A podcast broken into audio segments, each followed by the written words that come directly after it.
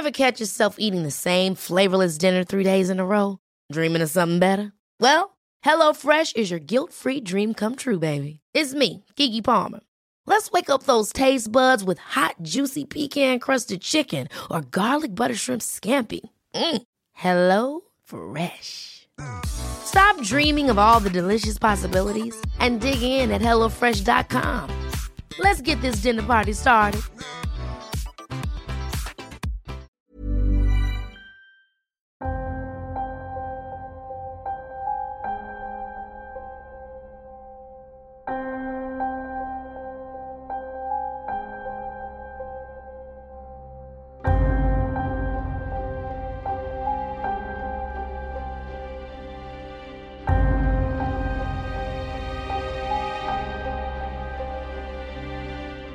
1963, durante la noche de Halloween, un pequeño de apenas 6 años asesinó a su hermana mayor a sangre fría.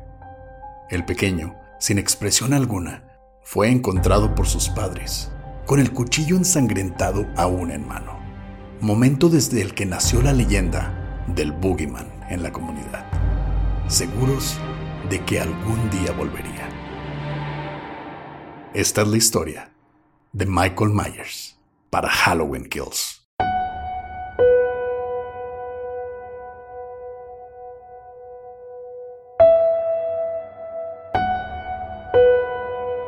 Estás escuchando Señales Podcast.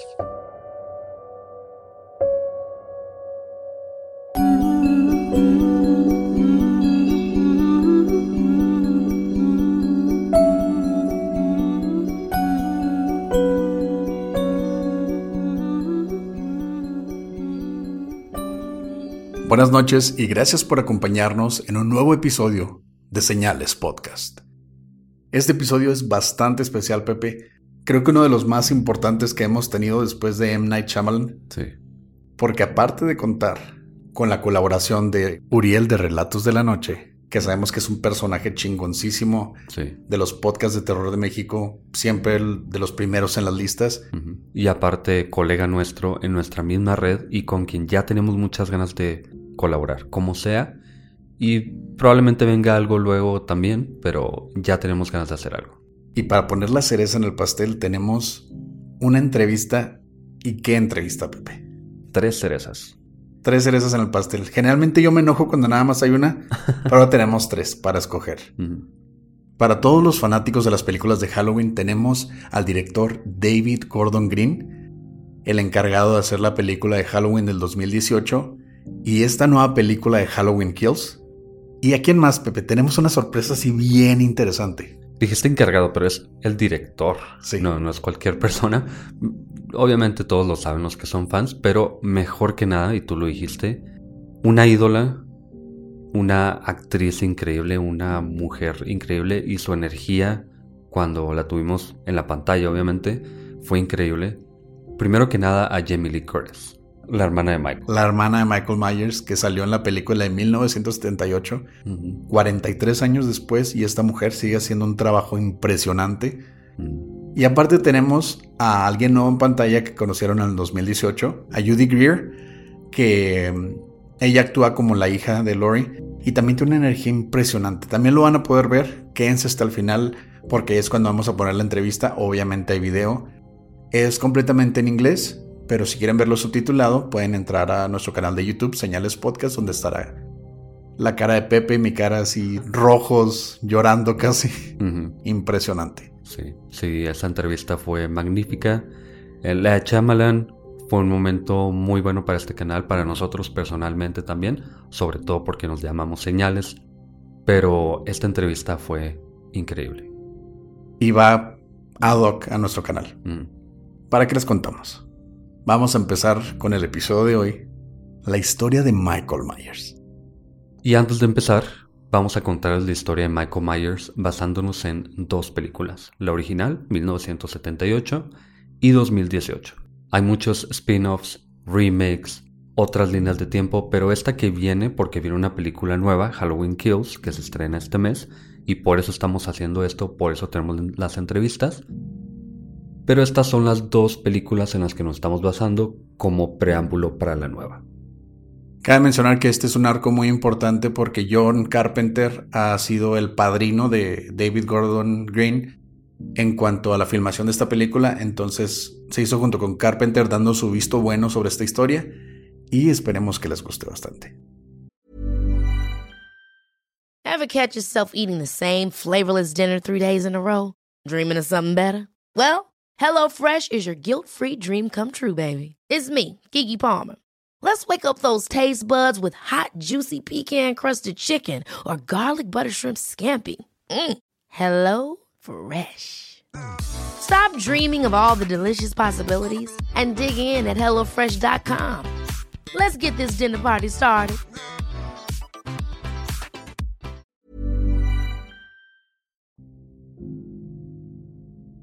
Michael Audrey Myers nació el 19 de octubre de 1957, hijo de Donald y Edith Myers, quienes vivían con Michael y su hermana mayor Judith en el famoso domicilio número 45 de Lambkin Lane en el pueblo de Haddonfield, Illinois. Y aunque Haddonfield es un pueblo ficticio, dentro de la saga lo localizan en el condado de Livingston, unos 30 kilómetros aproximadamente al suroeste de Chicago. Poco sabemos realmente de la familia de Michael en general, pero no pasaría mucho tiempo antes de que importara poco la historia familiar. Pues la noche del 31 de octubre, Halloween, de 1963, a sus solo 6 años de edad, Michael haría lo impensable. Esa noche, los padres de familia se encontraban fuera de casa, irónicamente en una función de la película Psycho, que por cierto la actriz principal, Jamie Lee Curtis, es hija de la actriz que sale en Psycho. Así que un easter ahí muy interesante, muy padre. Bastante chido. Mientras Judith, de 17 años, se suponía que cuidaba del pequeño Michael, a quien prefirió ignorar mientras se suponía que pedía dulces, vestido de payaso, con los niños del vecindario, y mejor prefirió pasar el rato con su novio, que yo lo haría también, si tuviera novia, no novio, pero lo haría también. Atención señalados, Pepe no tiene novio, está soltero.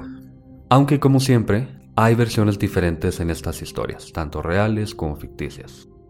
Y la otra es que Michael estaba a cargo de una vecina mientras sus papás fueron al cine a ver Psycho, eso no cambia. Pero en esta versión, ¿por qué no lo cuidaba Judith, su hermana? ¿Para qué lo mandan con una vecina? ¿Quién sabe? Aparte, es muy común en los vecindarios estadounidenses que tu vecina está acostumbrada a cuidar a tu hijo, etcétera. Entonces, Judith quería estar sola, ver películas. Bueno, no sola, pero no Y no ver películas. pero pues es normal. Como sea, cerca de las 10 de la noche, Michael ya había regresado a casa o se escapó de casa de la vecina y ahora espiaba a Judith y a su novio besándose en el sofá. Y solo unos segundos después, la pareja subió a la habitación de la chica a seguir la noche. Fue entonces que Michael, totalmente en silencio y con mucho cuidado, tomó un cuchillo de la cocina y comenzó a caminar hacia la escalera. Por suerte, el novio de Judith tenía que irse en ese momento.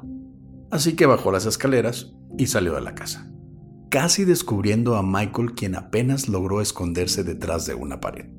Y sin dudarlo, sin decir nada, prácticamente sin respirar siquiera, Michael subió las escaleras lentamente hasta el segundo piso, donde encontró su máscara de payaso, por alguna razón, se la puso en la cabeza y entró al cuarto de su hermana, quien se peinaba tranquilamente el cabello sentada frente a su espejo. En ese momento, Judith sintió la presencia de alguien cerca de ella y volteó a ver a su pequeño hermano parado a media habitación. Pero la joven prácticamente desnuda. Solo pudo gritar el nombre de su hermano mientras se cubría el cuerpo con las manos. Antes de que Michael la apuñalara nueve veces en la nuca, las manos al intentar protegerse y el pecho, perforándole el corazón. La pobre chica entonces cayó muerta instantáneamente. Y Michael, Michael simplemente se dio la media vuelta bajó las escaleras y salió hacia la calle. Momento preciso en que sus padres llegaban a casa y le quitaron la máscara para ver su mirada perdida y sin emoción. con el cuchillo sangriento aún en sus manos. Y así comenzó la leyenda de Michael Myers. Por los siguientes años, 15 años de hecho, Michael estuvo institucionalizado en el sanatorio Smith's Grove del condado de Warren bajo la supervisión del doctor Samuel James Loomis, quien pasó los primeros seis meses del internado de Michael acompañándolo al menos cuatro horas diarias. Luego de las que el doctor sugirió que se debía cerrar a Michael en un pabellón de máxima seguridad. En sus famosas palabras, Michael Myers es el paciente más peligroso al que he observado. Algo oculta. Esta catatonia es un acto consciente, o esta forma de ser de no moverse, no tener expresión, no hablar. Hay una fuerza instintiva dentro de él y algo está esperando. Cabe mencionar de que esto lo dijo desde que el niño tenía solo 6 años de edad. Era algo innatural. Bueno, según él, según su personaje, sabía que estaba enfrente de algo totalmente maldito, malo, eh, básicamente el demonio encarnado. Eso era lo que pensaba él. Pero, como Michael tenía apenas 6 años, nadie le hizo caso, realmente. Por lo que la noche del 30 de octubre de 1978, luego de que Michael cumpliera 21 años, el doctor Loomis y su asistente, la enfermera Marion Chambers, manejaron hacia el hospital en que tenían a Michael, pues por ley tenía que ser presentado ante un juez, quien determinaría si seguía encerrado o si quedaría libre y él no quería permitir que se quedara libre. Pero al llegar a las inmediaciones del hospital, los médicos descubrieron que varios de los pacientes internados deambulaban libremente por el patio, por lo que el doctor Loomis bajó el auto con la intención de llamar a los encargados y averiguar qué pasaba. Pero mientras la enfermera esperaba en el asiento del conductor, Michael de pronto saltó hacia el techo del auto y la atacó jalándola el cabello por la ventana. Pero la enfermera tuvo suerte, pues luego de perder el control del vehículo, Michael la soltó, momento en que ella abrió la puerta y salió corriendo. Situación que Michael aprovechó para robarse el auto y huir a toda velocidad, mientras el doctor y la enfermera buscaron ayuda. ¿Quién sabe cómo sabía manejar Michael? No sé si le enseñaron a los 6 años de edad o la prisión tenía algún tipo de programa de manejo, pero manejó el auto perfectamente. Yo sé que todos ustedes están enfermos, pero el día que salgan de aquí quiero que sean gente que sabe manejar. Sí, también es parte de, la trama y de hecho, para darle crédito un poquito al director, sí lo meten en una escena ahí de que el, el doctor Loomis dice probablemente alguien le enseñó mientras estuvo encerrado 15 años. Se me hace muy loco, pero al menos es una explicación. De hecho, él mismo le reclama al director del, del hospital psiquiátrico quién de tu personal le enseñó a manejar a Michael. sí. Pero buscar ayuda de, nada sirvió. Apenas el día siguiente, Halloween de 1978, Michael ya merodeaba por Haddonfield, mientras el Dr. Loomis intentaba atraparlo. Y es entonces que nos enfocamos en Laurie Strode. Papel protagonizado por la mismísima Jamie Lee Curtis. Mm. Estás enamorado de ella, ¿verdad? Van a ver la entrevista. Me van a ver todo nervioso. Lori nació en 1961. Así que para el día en que Michael escapó del hospital, ella tenía ya 17 años. Ese día del 31 de octubre, su papá, un agente de bienes raíces, le pidió a Lori dejar las llaves de la casa de los Myers, que ahora estaba abandonada, debajo del tapete de bienvenida, en preparación para mostrársela a una pareja que pensaba comprarla. ¿Comprarías una casa en la que asesinaron a alguien a sangre fría? Ya habíamos mencionado esto varias veces y sí, sí la compraría. Son muy baratas, güey. Sí, yo también. Esta no, pero otra. Pues son, baratas y aparte es buena conversación de, borrachera o así. Oye, güey, no mames, sabías que mataron a 15 personas en el patio, donde estamos haciendo la carne asada. y así fue. Lori caminó hacia el colegio, desviándose un momento hacia la casa de los Myers en compañía de Tommy, un niño del vecindario al que cuidaba ocasionalmente como niñera. Un dato que me llamó la atención es que cuando se estaba planeando esta primera película, que es la del 78, que olvidamos mencionar, pero seguro ya saben todos, una persona que se dedica a básicamente proveer el dinero y proveer las ideas para películas de este tipo en ese momento, en los 70s, se acercó a John Carpenter y le dijo que quería hacer una película de niñeras específicamente a las que las asesinaba un, un asesino. Entonces, es un tema dentro de la película que a lo mejor parece como un cliché muy americano porque no es la única película, Scream también. Eh, no falta la pareja de novios y típico que es la niñera de alguien pero era como un, cliché en ese momento de que a las niñeras específicamente las mataran. Por eso tanta niñera. Un dato ahí nomás. Ya en compañía de Tommy, cuando se dirigió hacia la casa, el pequeño le advirtió a Lori que la casa de los Myers estaba embrujada. Pues ya era una leyenda del pueblo, así como tú dices, si es una casa donde asesinaron a alguien, toma un poco de fama. Pero Lori simplemente dejó las llaves en la entrada y siguió caminando luego de que Tommy corriera en otra dirección, hacia su escuela. Pero, desgraciadamente, y como es una película de este tipo, Tommy tenía un poco de razón. Sin que Lori se diera cuenta, Michael había entrado a la casa, desde donde vio a Lori acercarse, y luego de que dejara las llaves, salió a seguirla hasta el colegio manejando el auto que se había robado. Y aunque Lori descubrió a Michael espiándola desde la calle, observándola por la ventana de su aula o salón de clases, con una máscara blanca sin detalles faciales y un traje gris de mecánico, Lori y sus amigas, Annie y Linda, simplemente pensaron que algún chico intentaba llamar su atención. Era Halloween, y una persona con disfraz no era del todo raro ese día. Mm. Pero Lori no estaba tan segura, pues vio al mismo tipo con la máscara sin expresión en varias ocasiones, caminando con Annie hacia sus casas y hasta lo descubrió observándola desde el jardín hacia su habitación antes de desaparecer de su vista. Momento en el que timbró su teléfono, aunque al contestarlo no había nadie del otro lado de la línea. Lori colgó el teléfono asustada, pero este volvió a timbrar inmediatamente. Pero era solo su amiga Annie para confirmar sus planes de esa noche. Es muy gracioso porque en la escena se escucha la respiración, se escucha medio tétrico. Y cuando vuelve a contestar le dice, no, es que estaba comiendo, está ahogando. sí. Y ah, es que a mí me encantan los detalles de verdad. Y veía la película. Encontré dos cosas. La primera me llamó mucho la atención porque pensé, algo va a salir de aquí. Algo como un típico guarrenazo. Lamentablemente no lo fue. O para bien, no fue un guarrenazo. Siempre ver un guarrenazo está mal.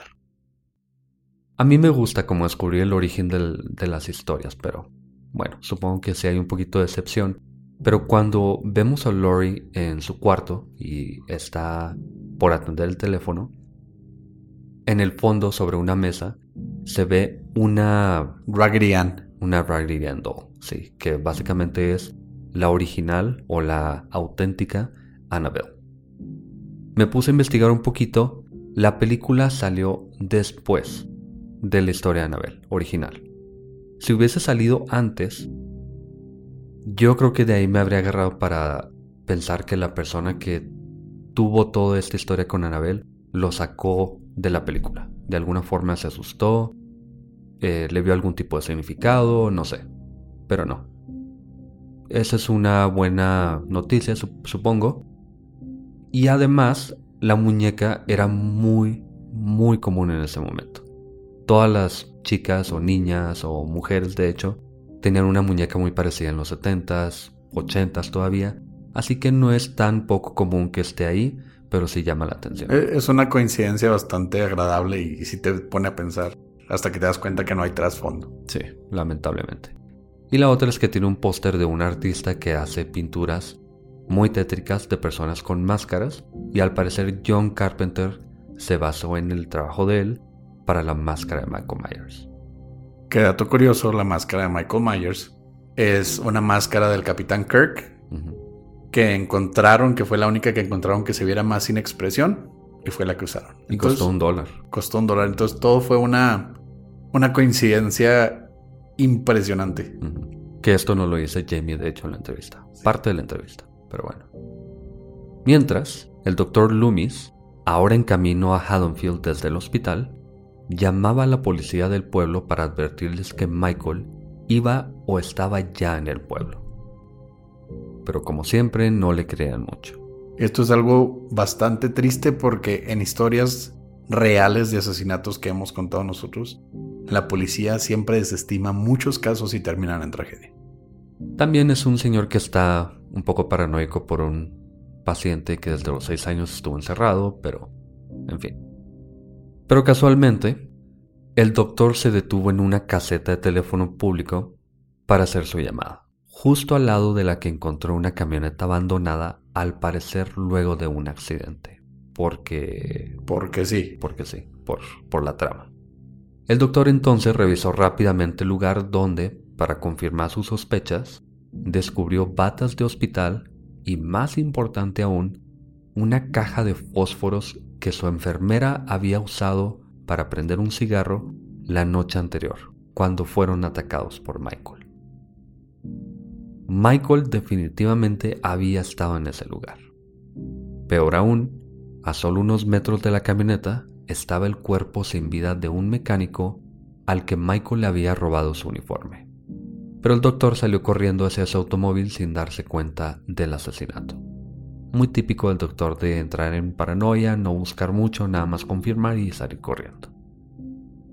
Pero no es todo. Como es costumbre del doctor, que al parecer está más loco y raro que Michael, el doctor Loomis visitó el cementerio local en compañía del encargado en busca de la tumba de Judith Myers, la hermana de Michael a quien mató 15 años antes. Y, sorpresa, la tumba, la lápida y al parecer el féretro y el cuerpo habían sido removidos. Porque sí. Vamos a toparnos con estos porque sí por la trama por todos lados. En fin. Mientras, Annie y Lori daban la vuelta en el auto de Annie, fumando marihuana, sin darse cuenta de que el hombre de la máscara la seguía en todo momento, excepto cuando pasaban por una tienda, en la que el papá de Annie, el sheriff, respondía a un robo. Al parecer, alguien se había robado unas máscaras de Halloween, soga y unos cuchillos. Obviamente había sido Michael, quien observaba la escena desde el auto robado a una calle de distancia.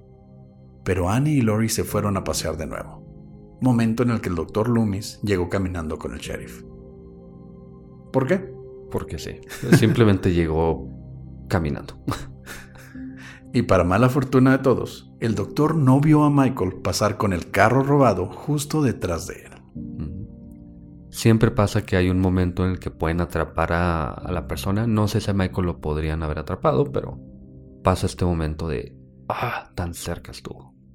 Pero, por más distraído y miedoso que era el doctor, al menos tenía razón. Michael regresaba a casa. Más tarde esa noche, el doctor llevó al sheriff al 45 de Lambkin Lane, donde confirmó sus sospechas. Ambos entraron a la casa abandonada, donde encontraron los restos aún tibios de un perro, al que, según el doctor, Michael seguro mató para comer y le pidió al sheriff informar a sus hombres, pero no causar pánico entre los ciudadanos. ¿Por qué no se robó unas papitas, un pan? Ya se metió a robar una máscara, una soga y un cuchillo. Llévate unas salchichas, un jamón, algo. ¿Por qué matar a un perro? Porque había muchos perros ahí. Mm, y son gratis. pues si te lo estás robando es gratis también un jamón pero la policía te puede arrestar por robar unas papitas, el encargado de una tienda te puede... ¿Y no por matar a un perro? El perro estaba en la calle, nadie lo vio. bueno. Son trivialidades que como tú dices, son porque sí y por la trama. Sí, me encanta. Mientras, Lori y Annie llegaron a trabajar como niñeras en dos casas sobre la misma calle. Lori cuidaba a Tommy, mientras Annie cuidaba a una niña llamada Lindsay en la casa de enfrente. Y aunque Tommy vio a Michael por la ventana y le dijo a Lori que el boogeyman estaba en la calle, Lori no vio nada y obviamente lo ignoró. Pero Lori y Tommy no estaban en peligro. Por ahora. Michael acechaba a Annie observándola por las ventanas. Y aunque el perro de la familia salió a ladrarle a Michael, Annie ignoró los ladridos luego de que el pobre perro se quedara en silencio. Pero Annie no sabía que Michael había estrangulado al animal con sus propias manos. Pero al menos no pasó a nada más por ahora. Luego de que Annie se atorara en la ventana del cuarto lavado por quedarse atrapada adentro, la pequeña Lindsay abrió la puerta y la rescató justo a tiempo para contestar el teléfono. Resulta que el novio de Annie quería celebrar Halloween con ella, así que Annie llevó a la niña a la casa de enfrente y le pidió a Lori que la cuidara mientras ella pedía dulce o truco, digamos. Creo que hubo mucho truco ahí. Lori no tuvo problema, obviamente, y se quedó a cargo de los niños, mientras Annie caminó hacia su carro. Pero al entrar al carro, Michael saltó del asiento trasero y tomó a Annie del cuello, intentando asfixiarla. Aunque se cansó luego de unos segundos y mejor le cortó el cuello con un cuchillo. Luego tomó el cuerpo en sus brazos y entró a la casa. Pero el pequeño Tommy observó a Michael cargando el cuerpo mientras jugaba con su vecina. Y le gritó Lori que de nuevo había visto al Boogeyman. Pero como es costumbre, y los niños son tontos al parecer y ven cosas, Lori no le creyó. Y pensó que simplemente estaba asustado ya que veían películas de terror. En fin, mientras Michael escondía el cuerpo de Annie, la otra amiga de ellas, Linda, llegó a casa ya que habían acordado que Annie les prestaría un cuarto para pasar la noche. Dulce truco. Pero lejos de preocuparse por encontrar la casa en total oscuridad, obviamente aprovecharon para besarse en el sofá mientras esperaban a Annie y su novio, con Michael observándolos detrás de una pared.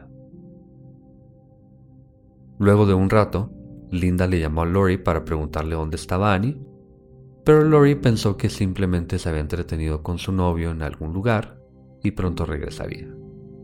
Así que luego de colgar el teléfono, Linda y su novio Robert subieron a uno de los cuartos a hacer el ritual de medianoche. Qué bonitas formas de llamarle. y aquí tenemos una colaboración que nos emociona mucho. El siguiente asesinato a mí, bueno, los siguientes asesinatos a mí me gustaron mucho visualmente y simbólicamente, pero ahorita platicamos de eso luego de que Uriel de Relatos de la Noche les narre lo siguiente. Luego de tener relaciones, Robert bajó a la cocina en busca de alcohol para él y su novia. Mientras buscaba un bocadillo en la alacena, la puerta hacia el jardín se movió por sí sola a unos metros de él, por lo que se acercó a revisar quién andaba por ahí pensando que Annie y su novio habían regresado. Pero no había nadie más aunque escuchó una fuerte y profunda respiración cerca de él. Robert se convenció en ese momento de que Linda había bajado y le jugaba una broma, escondiéndose para sacarle un susto. Así que abrió un armario detrás de él seguro de que encontraría a Linda. Pero el armario estaba vacío y el jadeo no cesaba.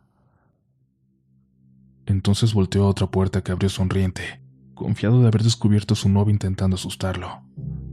Momento en que Michael se abalanzó contra él, tomándolo del cuello, cortando su respiración contra el armario y evitando que pudiera gritar. Michael, de dos metros de estatura, levantó a Robert del cuello y mientras lo sostenía en el aire, lo apuñaló en el abdomen con tanta fuerza que el joven quedó suspendido, clavado sobre la puerta del armario detrás de él. Luego, Michael se cubrió con una sábana blanca, simulando un disfraz típico de fantasma. Se puso los lentes de Robert y subió al cuarto donde Linda esperaba a su novio. Pero Linda no tenía idea de nada, y estaba segura de que el fantasma de lentes observándola desde la puerta era solo su novio jugándole una broma, e incluso intentó seducirlo para seguir con su noche. Pero Michael, sin decir una sola palabra como siempre, solo logró molestarla con esa extraña actitud, observándola en silencio, jadeante casi como saboreando su próxima víctima. La pobre Linda no logró entender el peligro en que se encontraba. Sin sospechar nada, la joven se levantó de la cama y le marcó a Lori, esperando saber cuándo llegaría su amiga, de quien no sabía nada. Ahora, Con Linda dándole la espalda y distraída esperando respuesta de Lori, Michael caminó hacia ella, y justo cuando su amiga contestó del otro lado de la calle, Michael enredó el cordón del teléfono en el cuello para asfixiarla. La pobre chica intentó defenderse y gritar, pero la fuerza de Michael le impidió hacer ruido alguno, excepto sus últimos jadeos moribundos antes de caer al suelo, que Lori del otro lado de la línea Pensó que no eran más que Linda y su novio disfrutando su noche. Y así, Michael se deshizo de las únicas personas que se interponían entre él y Laurie, por quien iba a continuación. Es un gusto haber estado en este episodio de Señales. Mi nombre es Uriel Reyes y va a ser un verdadero placer contarles una historia de terror en Relatos de la Noche. Nos pueden encontrar en YouTube, en Spotify y en cualquier lugar donde escuchen podcast. Obviamente ya conocen el canal de Uriel, pero vayan, síganlo, denle un saludo enorme de nuestra parte por colaborar con nosotros. Y les decía antes que esto de que Michael se disfrazara de fantasma, se pusiera los lentes primero que nada Robert, y se disfrazara de fantasma, no sé por qué me llamó mucho la atención. Tal vez lo estoy tomando muy seriamente, como que lo quiero analizar como si fuese un, un caso real. Pero parece que Michael quiere jugar con sus víctimas. Primero intenta ahorcar a Annie, luego como que se cansa y simplemente le corta el cuello. Simplemente podría haber cortado el cuello desde antes, desde el principio pues. Y con esta niña, con esta ah, nueva víctima, juega con ella un poco y se toma el tiempo de acecharla, se toma el tiempo de cultivar este asesinato. Parece hasta ahora que Michael es un asesino de proceso, que le gusta matar, que le gusta el sentir que está matando a alguien o que alguien tiene miedo y se prepara mucho, al menos hasta ahora.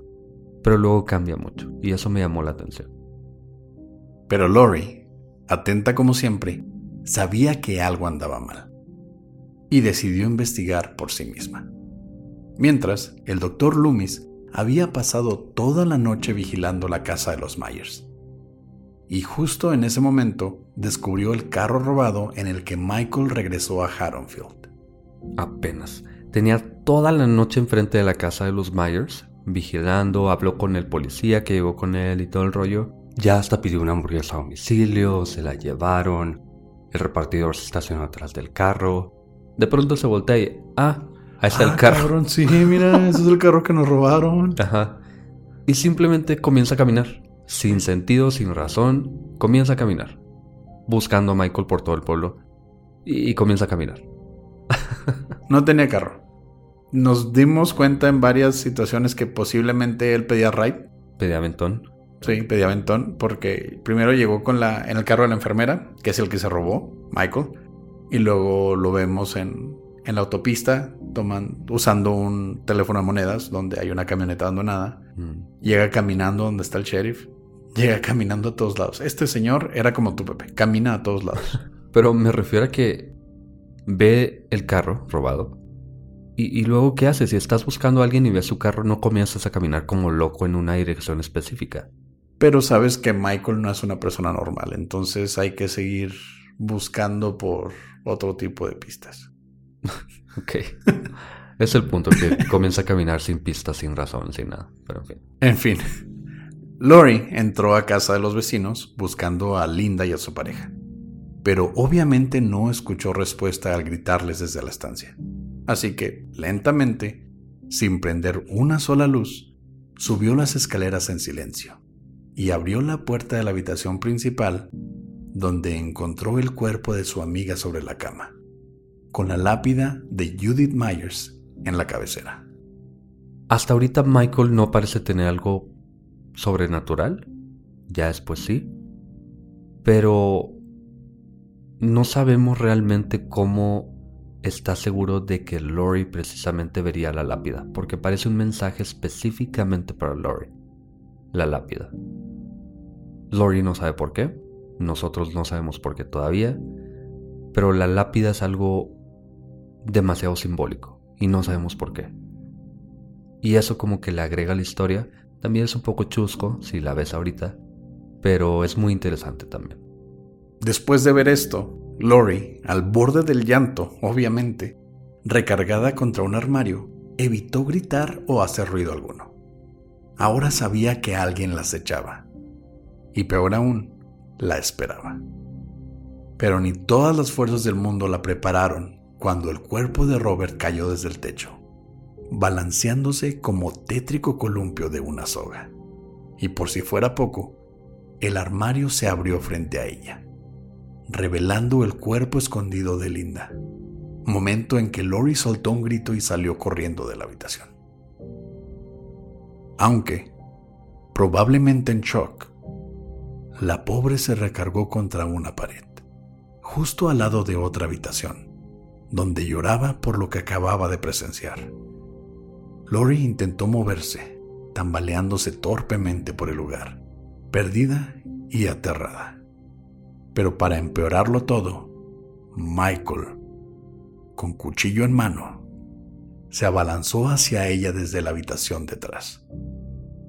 Y aunque solo logró cortarle un brazo superficialmente, el ataque de Michael asustó tanto a Lori que la pobre chica se fue hacia atrás sobre el barandal de las escaleras, desde donde cayó al primer piso, fracturándose el pie derecho. Pero no había tiempo de dolerse.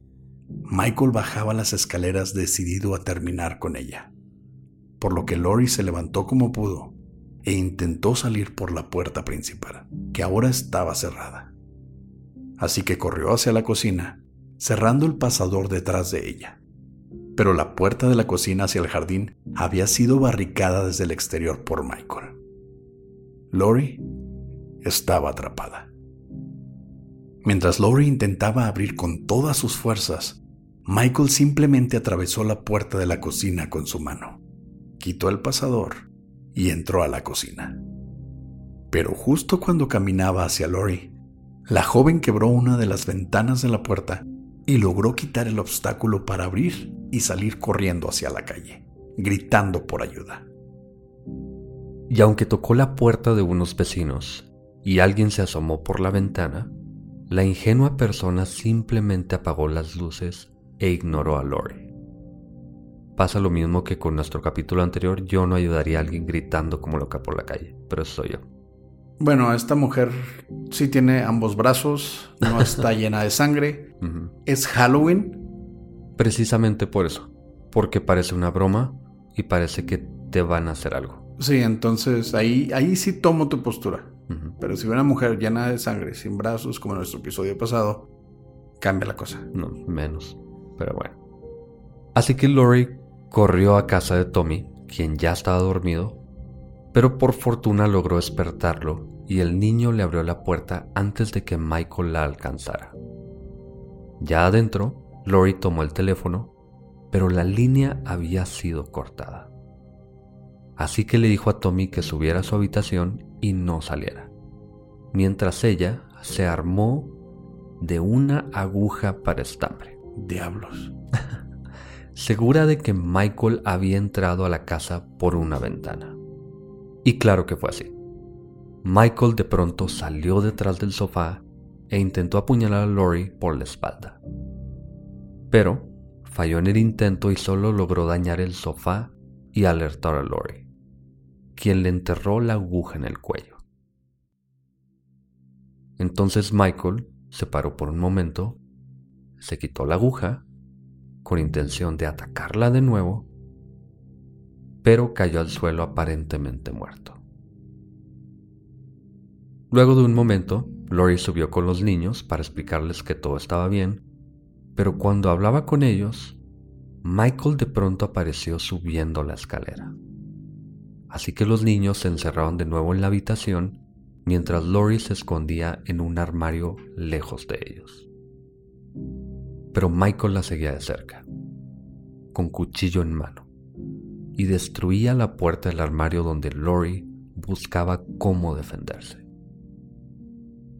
Y como es costumbre ya, Lori tomó el objeto menos útil a su alcance, un gancho de ropa, pero para crédito de ella, justo cuando Michael lograba acercarse, Lori le enterró el gancho en el ojo, por lo que Michael soltó el cuchillo que Lori logró tomar. ¿Ves? No era tan inútil el gancho, güey. Hasta eso que no. Ahora, con un arma real, Lori apuñaló a Michael en el abdomen y este cayó al suelo. Muerto una vez más. O eso parecía. Ahora más segura y tranquila, Lori les dio instrucciones a los niños de correr a casa de un vecino y pedirles que llamaran a la policía. Así que los niños salieron corriendo de la casa, gritando por la calle. Y por fortuna, pasaron gritando justo al lado del doctor Loomis, esta persona que camina por todos lados, quien buscaba a Michael caminando por el lugar en ese preciso momento. Porque sí. Porque le encanta caminar por todos lados. Y fíjate, ahora sí lo encontró. De hecho, se topó con el sheriff y dijo que había visto el carro unas calles atrás, tres calles me parece. Pero la coincidencia de llegar justo a donde tenía que estar es, es increíble. Te dije que caminar le iba a servir de algo. y decimos por fortuna porque Michael, de nuevo, se levantó lentamente del suelo de la habitación y se abalanzó contra Lori, a quien tomó del cuello intentando asfixiarla. Pero nuestro héroe, el doctor Loomis, subía las escaleras justo en el momento en que Lori, luchando por su vida, logró quitarle la máscara a Michael por un instante.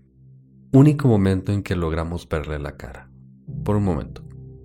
Y Michael, más preocupado por su máscara que otra cosa, se distrajo tan solo un segundo poniéndosela de nuevo. Momento en el que el doctor Loomis aprovechó para dispararle en varias ocasiones y con cada disparo, Michael se tambaleaba hacia atrás, hasta que cayó desde el balcón de la habitación en el segundo piso con el sexto impacto. Pero claro que Michael no terminó ahí. El doctor Loomis se acercó hacia el balcón, esperando ver el cuerpo de Michael en el suelo para confirmar que había acabado con el boogeyman.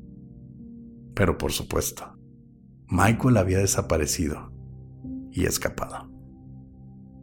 Aquí se termina la primera película de 1978. Buenísima, por cierto, todavía es una buena película hasta este momento. Y cuando pasa esto de la máscara te das cuenta de que, bueno, al menos yo pensé que la máscara tenía un significado más más grande, digamos. Resulta que no, que simplemente se la robó de una tienda, pero la máscara toma una importancia ya después. Sí, bastante. Y entonces comenzamos Halloween 2018. En esta película nos estamos saltando 40 años de los hechos que acabamos de relatar. Básicamente, Michael fue capturado esa noche del 31 de octubre de 1978, luego de ser herido por el Dr. Loomis, y se encontraba recluido en el sanatorio Smith's Grove. Porque no aprenden. Lo mandan al mismo lugar del que se escapó. Pues que se escapó cuando tenía 21 años, no le habían dado seis balazos, lo habían apuñalado en el cuello, en un ojo. Pues ya esperaban que estuviera más. Lo tenían amarrado a un, ladrillo de concreto a medio patio. Bueno, a lo Pues- mejor se aprendieron un poco. Pero pues ya estaba viejo, o sea, ya son 40 años después. No esperas que una persona se salga ya después de tanto que pasó. Mm, Cierto. No aprenden. Pero ya después de estos 40 años recluido en el mismo sanatorio, no se escapó. Y están a punto de transferirlo a una institución aparentemente más cruel y de mayor seguridad. Ya cuando, como dices, ya está viejo y ya supuestamente ya no podría hacer mucho, pero en fin. Ahí nos a- equivocamos bastante nosotros, Pepe. parte de la historia, parte de el por qué hay una película, básicamente. Así que antes de que lo transfirieran y de que fuese imposible visitarlo por este lugar de alta seguridad, no se lo iban a llevar, unos reporteros y podcasteros, Aaron Corey y Dana Haynes, visitaron el sanatorio con intención de conocerlo y tal vez platicar con él. Pero como ya sabemos, y como lo confirmó su psiquiatra de cabecera, el doctor Rambir Sartén, estudiante y sucesor del doctor Loomis luego de su muerte, Michael no había dicho ni una sola palabra durante esos 40 años, aún luego de ser visto y estudiado por más de 50 psiquiatras. Yo ya estaría hasta la madre y tampoco diría nada absolutamente. Qué hueva. Pero bueno. Pero Aaron tenía algo planeado. Y se acercó a Michael preguntándole sobre esa noche hacía tantos años y sobre sus víctimas, intentando obtener algún tipo de respuesta. Pero no fue así. Aun cuando Aaron sacó la máscara del asesino de su maleta y se le intentaba mostrar a Michael. Pero nada, no volteó siquiera, aunque pareció reaccionar y hasta sentir la presencia de ya no su máscara, yo creo que su personaje. En fin, luego de no obtener más respuesta, Aaron y Dana mejor fueron a visitar a Lori, quien ahora vivía en una propiedad en medio del bosque, rodeada de una vieja cerca metálica y con cámaras de seguridad. Y aunque inicialmente Lori no estuvo interesada en dar entrevistas o autógrafos o lo que le fueran a pedir, luego de ofrecerle 3 mil dólares, Lori abrió la puerta eléctrica y los dejó pasar. Pues es que... Son 3 mil dólares. Sí, o sea, no importa qué tan preparado estés para lo que sea, dinero es dinero, hay que comer, hay que pagar cuentas. Y es entonces que nos enteramos de que Lori, durante estos 40 años, se había casado y divorciado dos veces y no solo eso. Por sus traumas y su fortaleza de locos que tenía trampas por todos lados, perdió custodia de su hija Karen cuando la pequeña tenía apenas 12 años de edad. Por la preparación, por enseñarle a disparar, por tenerla básicamente encerrada, por crearle un trauma a la pequeña niña. Y entiendo que se la quitaron, la verdad. Sí. Cosa que nosotros también veríamos como una mala forma de criar a una niña, pero en cierto punto, y muy retorcido por cierto, sí tenía, tenía una buena intención detrás de ello. Sí. Y por esa buena intención, Lori no parecía tener gran problema con, con ello, con que su hija la odiara, con que nos hablaran, que se la quitaran. Y de hecho, le dio los 3 mil dólares de la entrevista a su nieta, Allison. Y hasta le sugiere que se vaya a viajar a México que viva la vida básicamente. En pocas palabras, Lori envejeció con una actitud de hay que vivir la vida y estar preparado para ella, sobre todo, y de hecho no se arrepentía de su relación con, con Karen.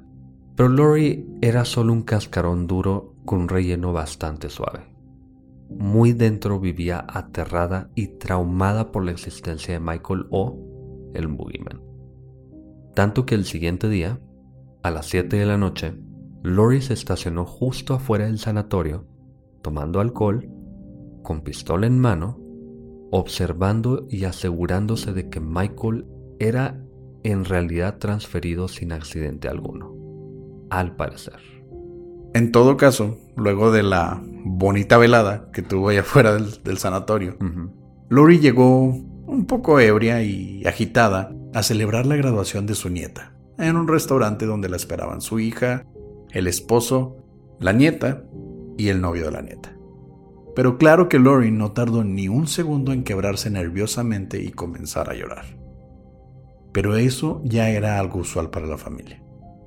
Lo realmente preocupante es que justo en ese momento, un señor y su hijo Kevin, o Lumpy como le decía de cariño, viajaban por la carretera platicando sobre sus planes de cacería cuando casi atropellaron a un montón de personas deambulando por la carretera, a un lado de un autobús accidentado. Flashbacks a cuando el doctor Loomis y la enfermera encuentran a los pacientes caminando por el patio. Y ya sabemos de qué se trataba. Desgraciadamente, Lumpy y su padre no tenían idea. El ingenuo padre bajó de la camioneta para auxiliar a los posibles heridos mientras Lumpy llamó a las autoridades para pedir ayuda. Luego, el pequeño tomó un rifle de caza y bajó del auto en busca de su padre, quien había desaparecido. Al lado de la carretera, Lumpy encontró a un oficial herido, pero aún con vida, quien le ordenó huir del lugar inmediatamente. Pero el niño no escuchó la advertencia y siguió rebuscando el lugar, buscando a su padre, con rifle en mano. Entonces entró al autobús, atento a cualquier movimiento o ataque. Pero los nervios lo traicionaron y terminó disparándole al doctor Rambier, quien de pronto salió detrás de un asiento, asustando a Lumpy. El pequeño entonces corrió de vuelta a la camioneta, olvidándose por completo de su padre. Encendió el motor y justo cuando se preparaba para huir a toda velocidad, Michael Myers saltó del asiento trasero, tomó a Lumpy del cuello y luego de golpear su cabeza contra la ventana, terminó por quebrarle el cuello al pequeño de apenas 14 años. Por suerte, más o menos, un policía se encontraba cerca del área y llegó al lugar del accidente al poco tiempo, donde encontró al conductor del autobús muerto a un lado de la carretera con el cuello quebrado, y al oficial que vigilaba a los reclusos siendo transportados, también muerto en el suelo. Pero había un sobreviviente, el doctor Rambier, a quien encontró en el autobús herido por Lumpy pero solo en el hombro. Pero la suerte terminó ahí pues el doctor confirmó que Michael se había escapado. La fecha de esa noche, obviamente, octubre 30. La siguiente mañana, Halloween del 2018, los podcasteros Aaron y Dana visitaron la tumba de Judith Myers, mientras narraban su asesinato y lo grababan para su programa, sin darse cuenta de que Michael los seguía y acechaba de cerca. Pero, salieron del lugar sin que pasara nada. Solo que ellos no tuvieron suerte. Luego de retomar su camino y detenerse en una estación de gasolina y servicio mecánico, Michael llegó justo detrás de ellos al lugar, donde a escondidas de ellos mató al mecánico a golpes para quitarle su uniforme y le arrancó la quijada al encargado de la caja registradora para eliminar testigos.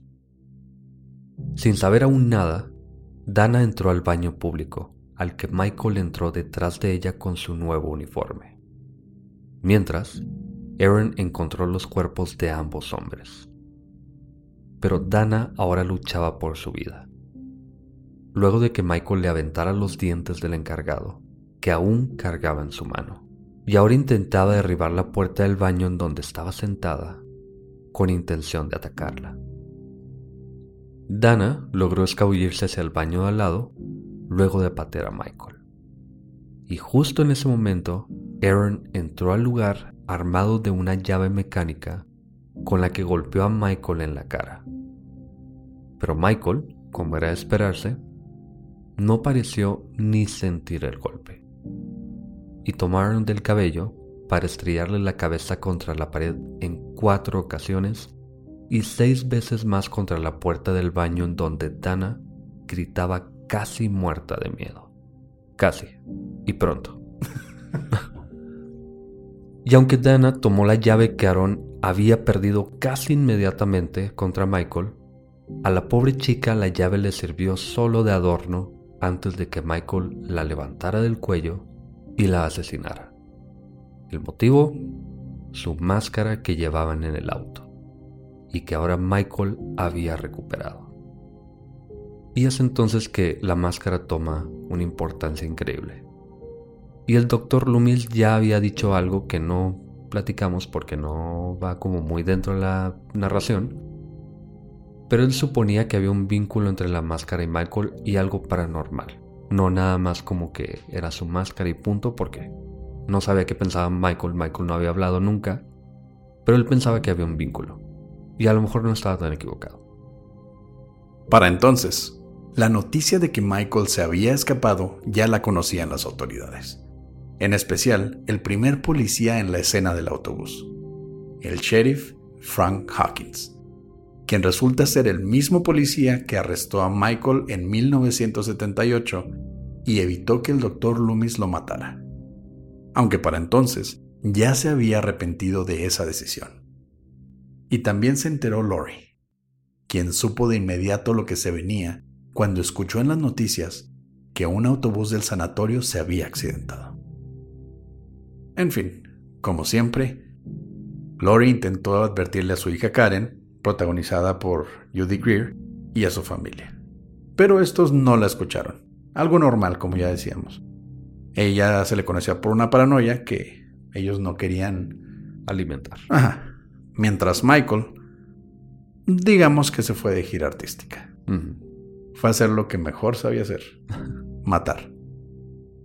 Esa noche, siendo Halloween, los jóvenes, incluyendo a la nieta de Lori y su novio, tienen una fiesta de disfraces, mientras los niños del pueblo de Haddonfield piden dulces por las casas.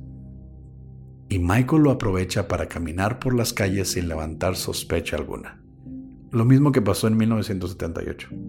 Es solo un hombre disfrazado. Así que Michael se mete a la cochera de una casa donde tomó un martillo con el que mató a la señora Gina, quien preparaba la cena. Al parecer con el único motivo de robarse su cuchillo. Que como tú mencionaste, Pepe, es algo también ya es, es Michael. La máscara y un cuchillo de cocina bastante grande. Ahora armado con su instrumento favorito, Michael entró a otra casa, donde una mujer llamada Andrea hablaba por teléfono con su amiga, quien le advirtió de los asesinatos de esa mañana. Pero Andrea lo único que pudo hacer, luego de colgar el teléfono, fue cerrar las persianas, ya que Michael estaba justo detrás de ella. La tomó del cabello y le atravesó el cuello con el cuchillo. Pero la siguiente víctima no era alguien al azar, al menos no en la historia, aunque sí para Michael. Vicky, amiga de Allison, nieta de Lori, trabajaba de niñera con un niño llamado Julian. Y como siempre les pasa a las niñeras a manos de Michael, Vicky fue atacada cuando acostaba al pequeño Julian a dormir. Luego de intentar cerrar la puerta del armario, sin saber que Michael se escondía dentro.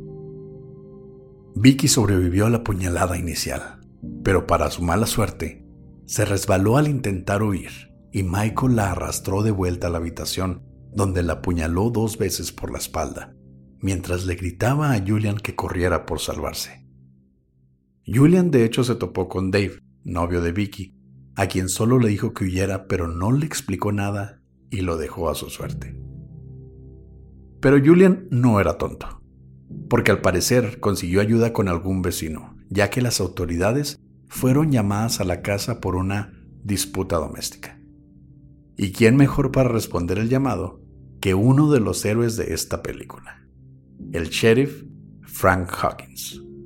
Y obvio, Lori, que había instalado un receptor de comunicación en su carro. Así que el sheriff llegó al domicilio y entró con arma en mano, seguro de lo que le esperaba en el lugar.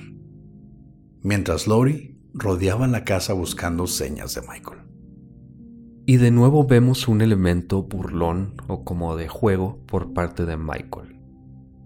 Pues cuando el sheriff entró a la habitación de Julian, encontró lo que parecía ser un adorno de Halloween en forma de fantasma con la típica sábana blanca. Pero era obvio que debajo de esa sábana había algo o alguien muy real. Y de hecho era Vicky, a quien Michael había sentado ya muerta sobre esa silla. Y mientras el sheriff inspeccionaba el cuerpo, Lori vio a Michael por una ventana, observándola atentamente desde el segundo piso. Así que Lori no dudó en disparar para defender al sheriff, a quien podía ver en la otra habitación. Pero el disparo fue a un espejo, por el que Michael observaba el reflejo de Lori. Acorralado, Michael decidió salir de casa con el sheriff y Lori detrás de él. Pero saliendo, y antes de otra cosa, el sheriff encontró el cuerpo de Dave, novio de Vicky, clavado a una pared con un cuchillo atravesándolo el cuello. Pero Michael logró escapar de nuevo. Y para entonces ya era imposible ocultar lo que estaba pasando en el pueblo pues los policías llegaron a las escenas de donde recogieron el camino de cuerpos que iba dejando Michael detrás de él.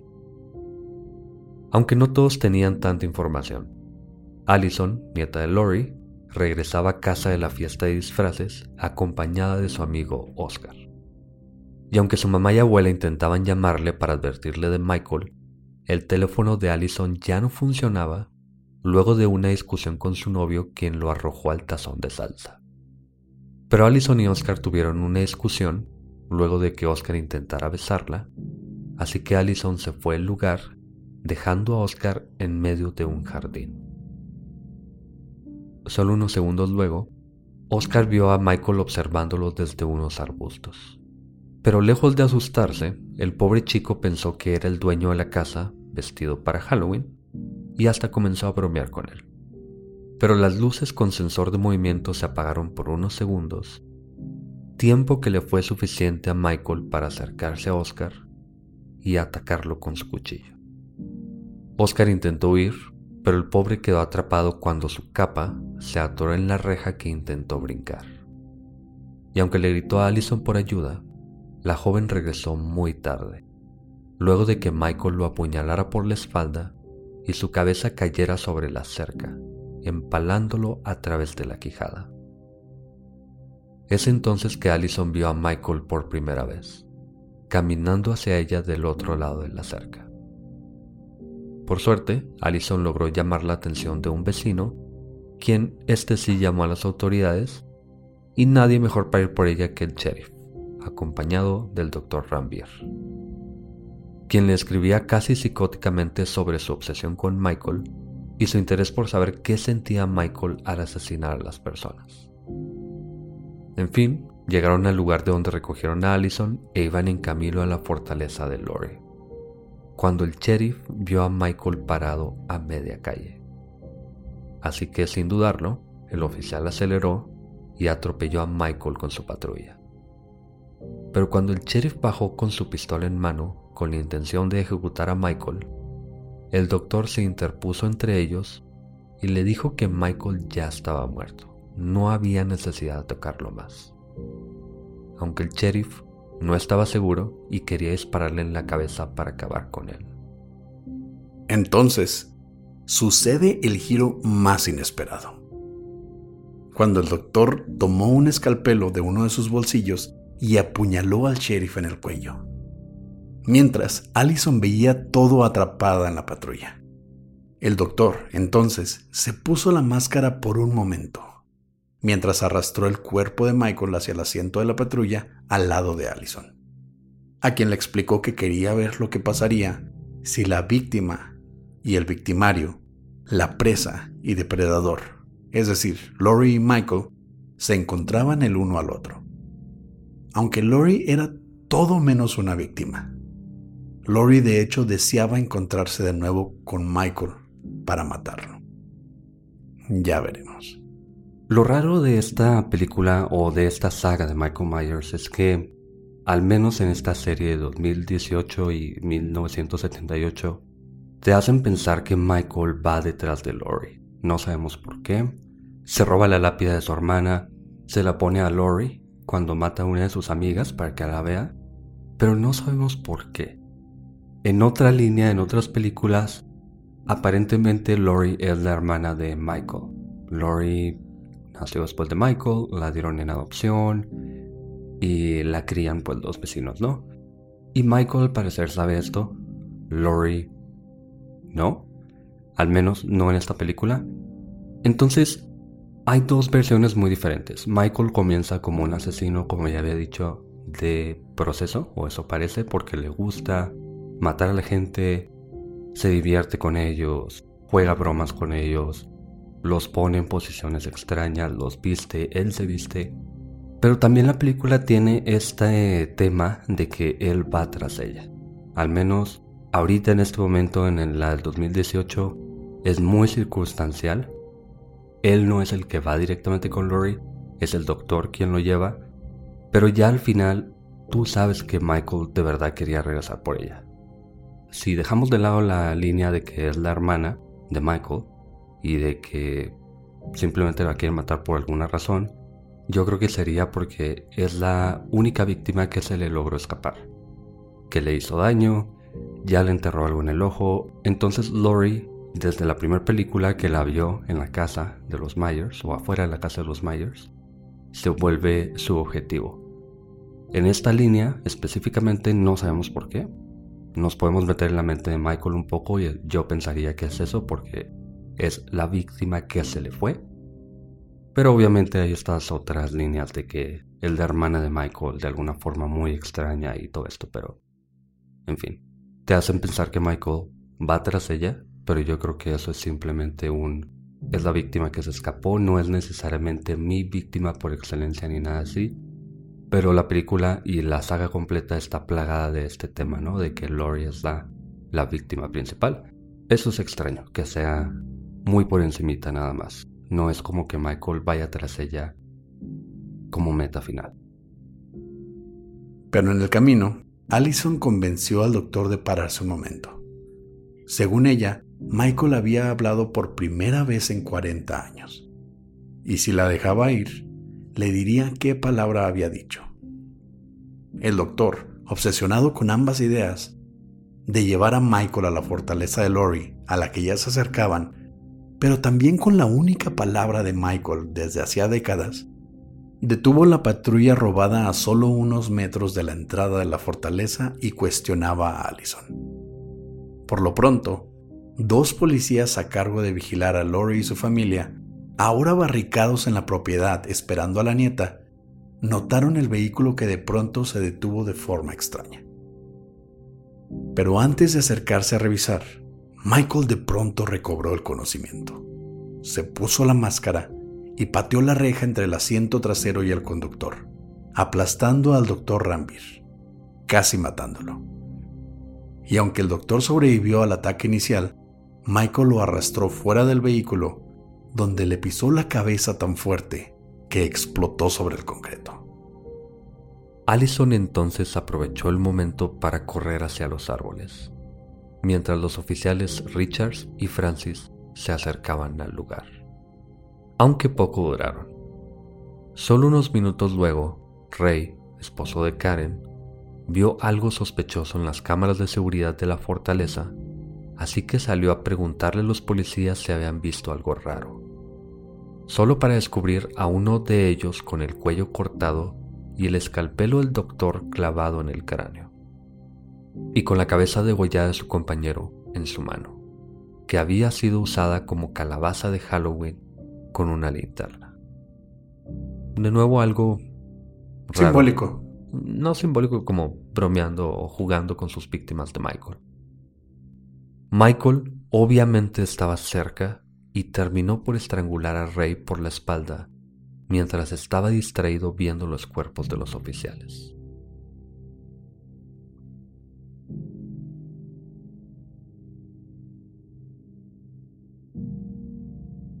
Tenemos a Allison corriendo por el bosque, y Karen tuvo que esconderse en el sótano de la fortaleza, el cual estaba lleno de armas, lleno de todo tipo de cosas para sobrevivir por mucho tiempo.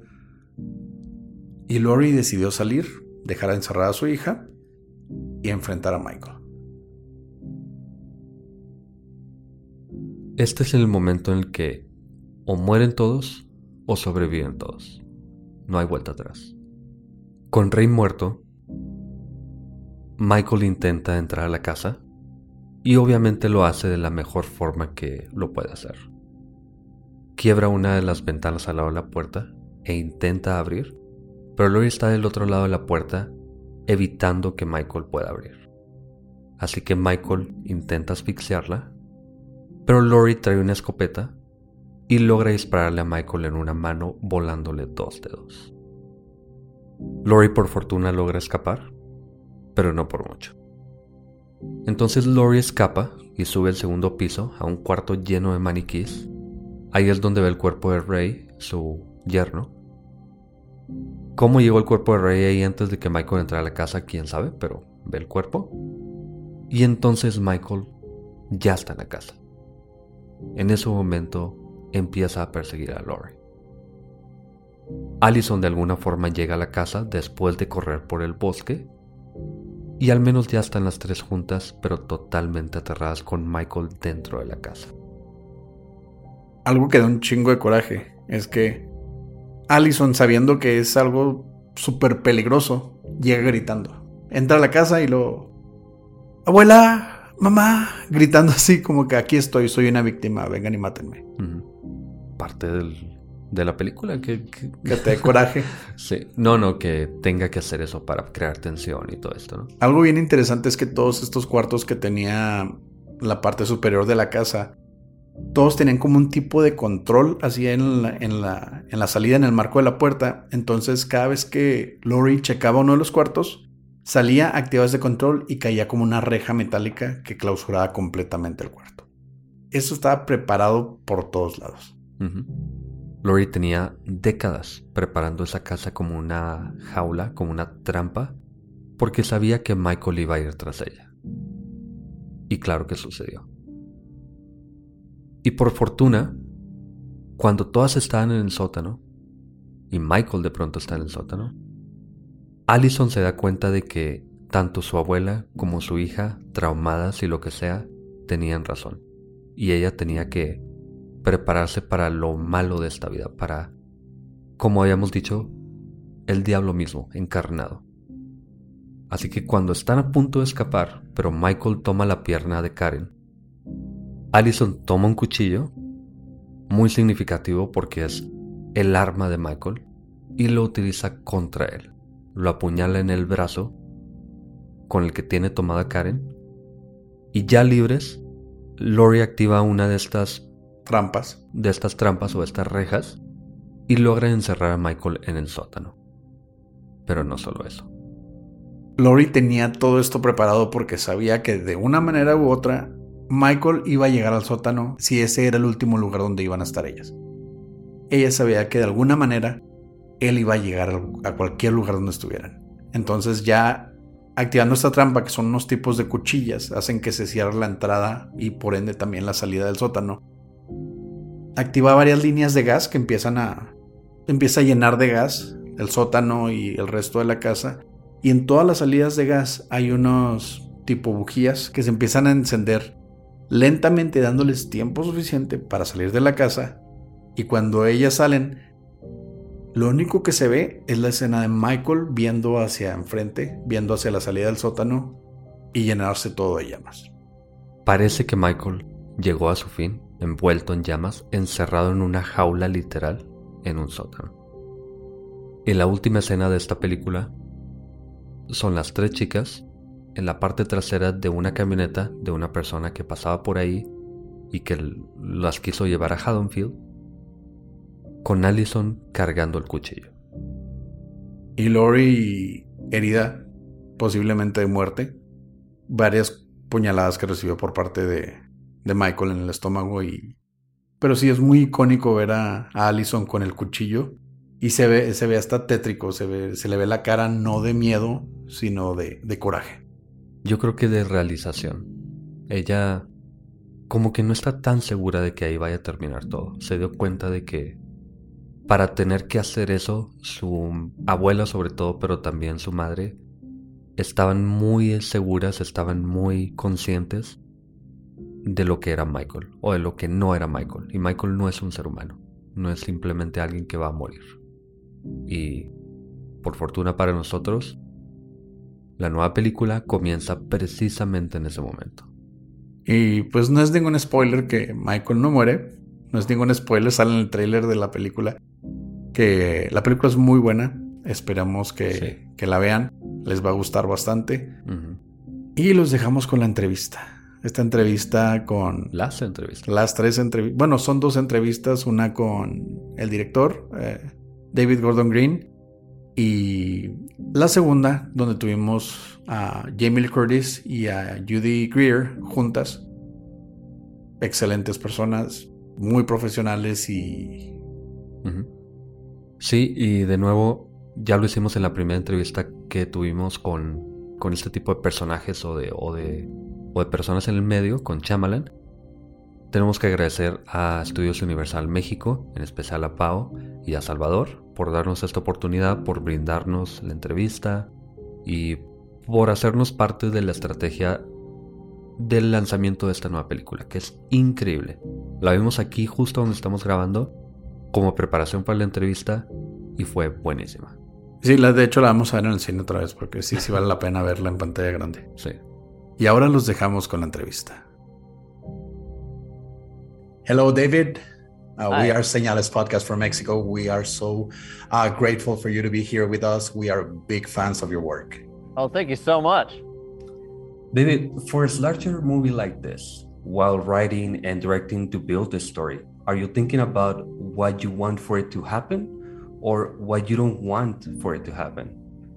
That's a, that's a great question because I think just as much as uh, as any storyteller wants to know where they're going to go, we want to we to know what we're afraid of in, in that journey. So what we don't want to happen is often what leads us to what what does happen. So I think it's that it's that push and pull. We've got the good versus evil mythology of Michael Myers and Laurie Strode, and so so much of, of, of the journey that's going to to lead us to Halloween ends has has got to be some of the dread, some of the tension, some of the uncertainty, and some of the frustration of of who we're going to lose along the way. So there's a lot of times in this movie where I'll be writing a character I'm in love with and have to say good night. Great, and um, we have seen that you uh, grew up with slasher movies back in, you know, Friday the Thirteenth, Halloween, um, Nightmare on Elm Street. How has growing up with slasher movies such as Halloween shaped the way you see the characters that you now have the opportunity to develop? Well, I think that it's it's fun to be able to to write in a genre that I have great appreciation for, and I find myself doing two things. One is I lean into cliches and tropes of the genre because we love them, and that's so fun. And you know, uh, is the boogeyman in the closet, and so many things are are I appreciate within the genre. And then there's the other part of me that wants to innovate and do something new. And and so we're trying to think of even in like uh, some of the kill sequences, we're trying to find new ways to stab people. And so there would be a discussion in a writer's room like, hey, has anybody seen a movie where somebody got stabbed in the armpit? You know, and, and, and then nobody nobody raises their hands. So we're like, okay, someone's gonna get stabbed in the armpit. And so there's that kind of an energy trying to do something that we feel like is unique, even though I'm sure I'll find out within the next two weeks of some eight other movies where there were some armpit kills. But um, but that's just an example of the kind of uh, the way we're trying to take what, uh, what what you expect and then do something a little different. Writing characters like Lori and Karen, who are survivors survivors at heart, is it maybe a little like developing another dark personality in order to survive instead of killing? Uh, re- repeat the question. Yeah. So writing characters like Lori and Karen, who are the survivors, is it maybe like developing a character who has a dark personality but to survive instead of killing? Yeah. Well, I think it's it, it, all of these films, any any great slasher movie. I guess you're looking at potential victims and their animal response to fear. So, if is it fight or flight, or when when does your primal animal instinct say? I'm not going to run away from this. I'm going to stand up to this. And so if it's Michael Myers or a uh, or a tiger, you know, which I think they're kind of the same, right? You're gonna you're gonna you know stand and fight something that seems impossible because uh, some of the times you're gonna you're gonna size that up and say I can get the hell out of here instead of having to deal with it. So I think that's it's fun to write those characters and some a, a character that is a a natural survivor like Laurie and a reluctant survivor like Karen those are those are fun characters to to show the different philosophies they have when they're tested.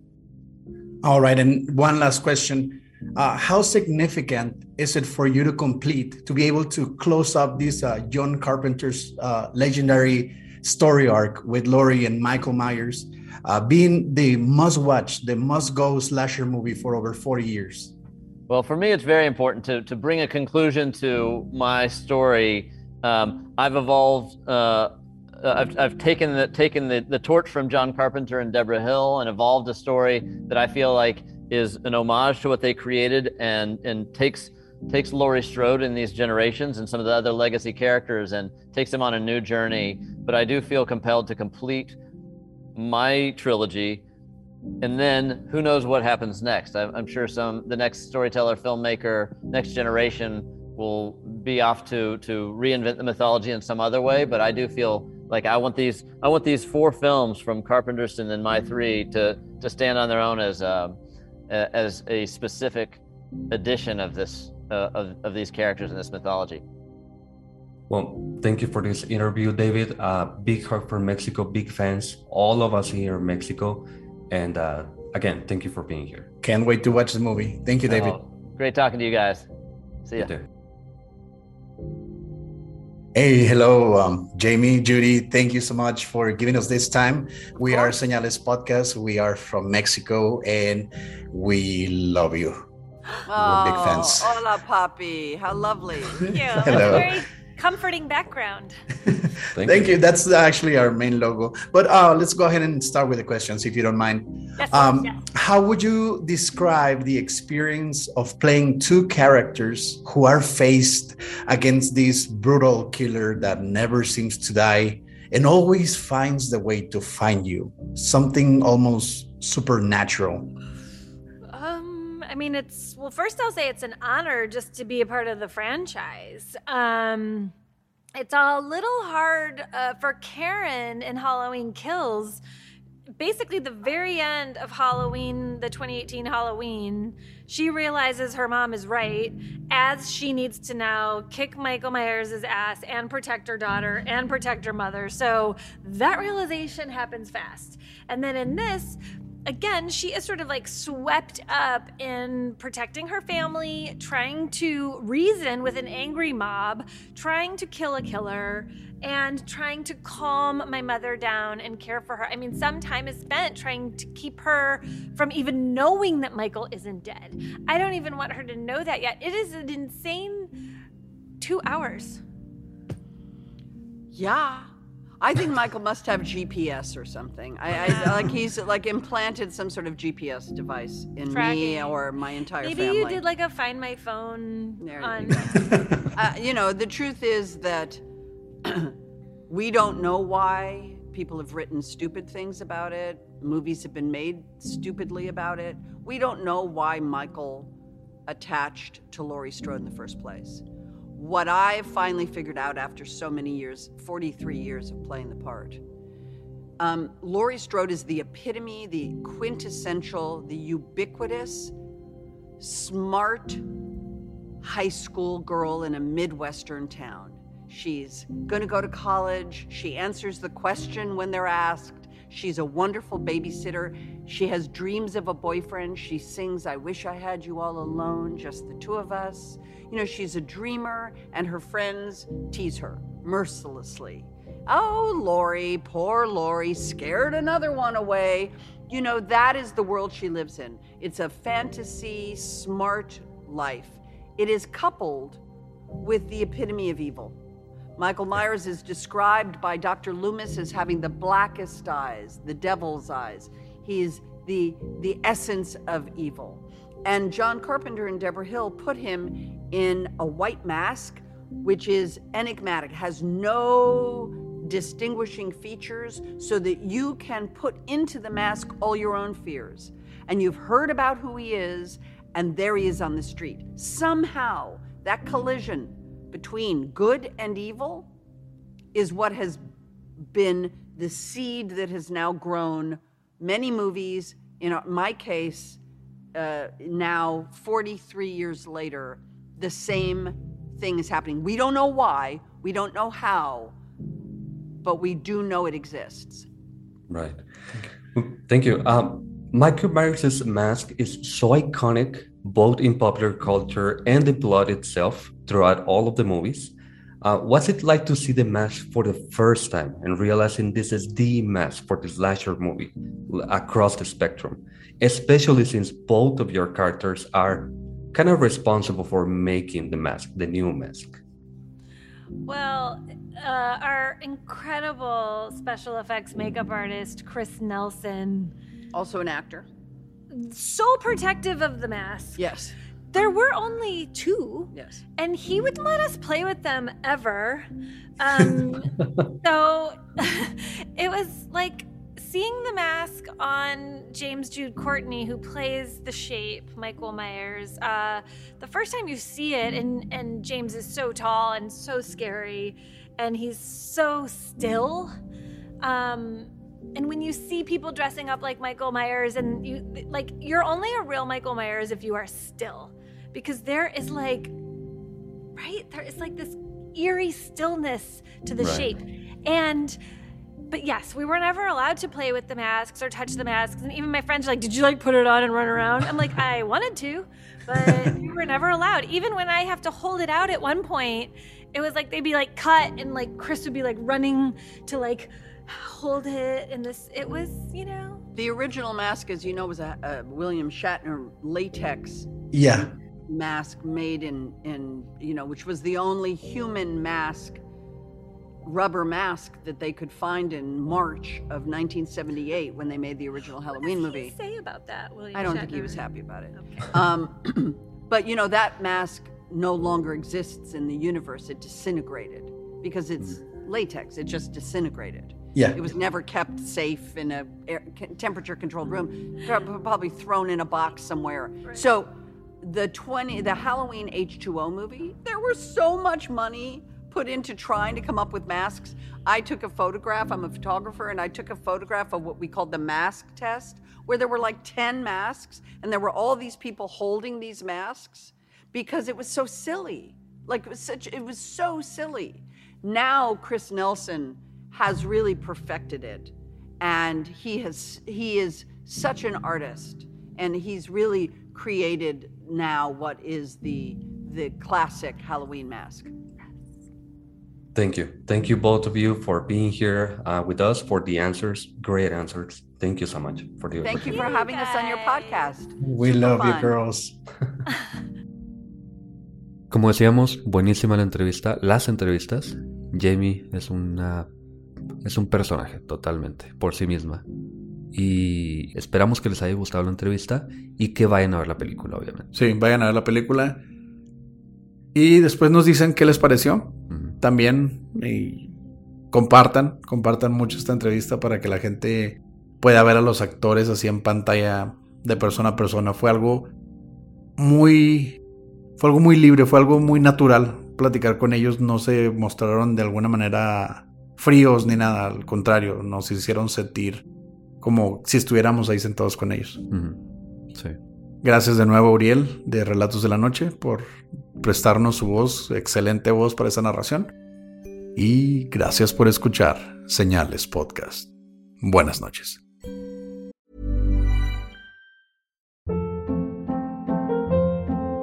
Hold up. What was that? Boring. No flavor. That was as bad as those leftovers you ate all week. Kiki Palmer here, and it's time to say hello to something fresh and guilt-free. Hello Fresh. Jazz up dinner with pecan-crusted chicken or garlic butter shrimp scampi. Now that's music to my mouth. Hello Fresh. Let's get this dinner party started. Discover all the delicious possibilities at hellofresh.com.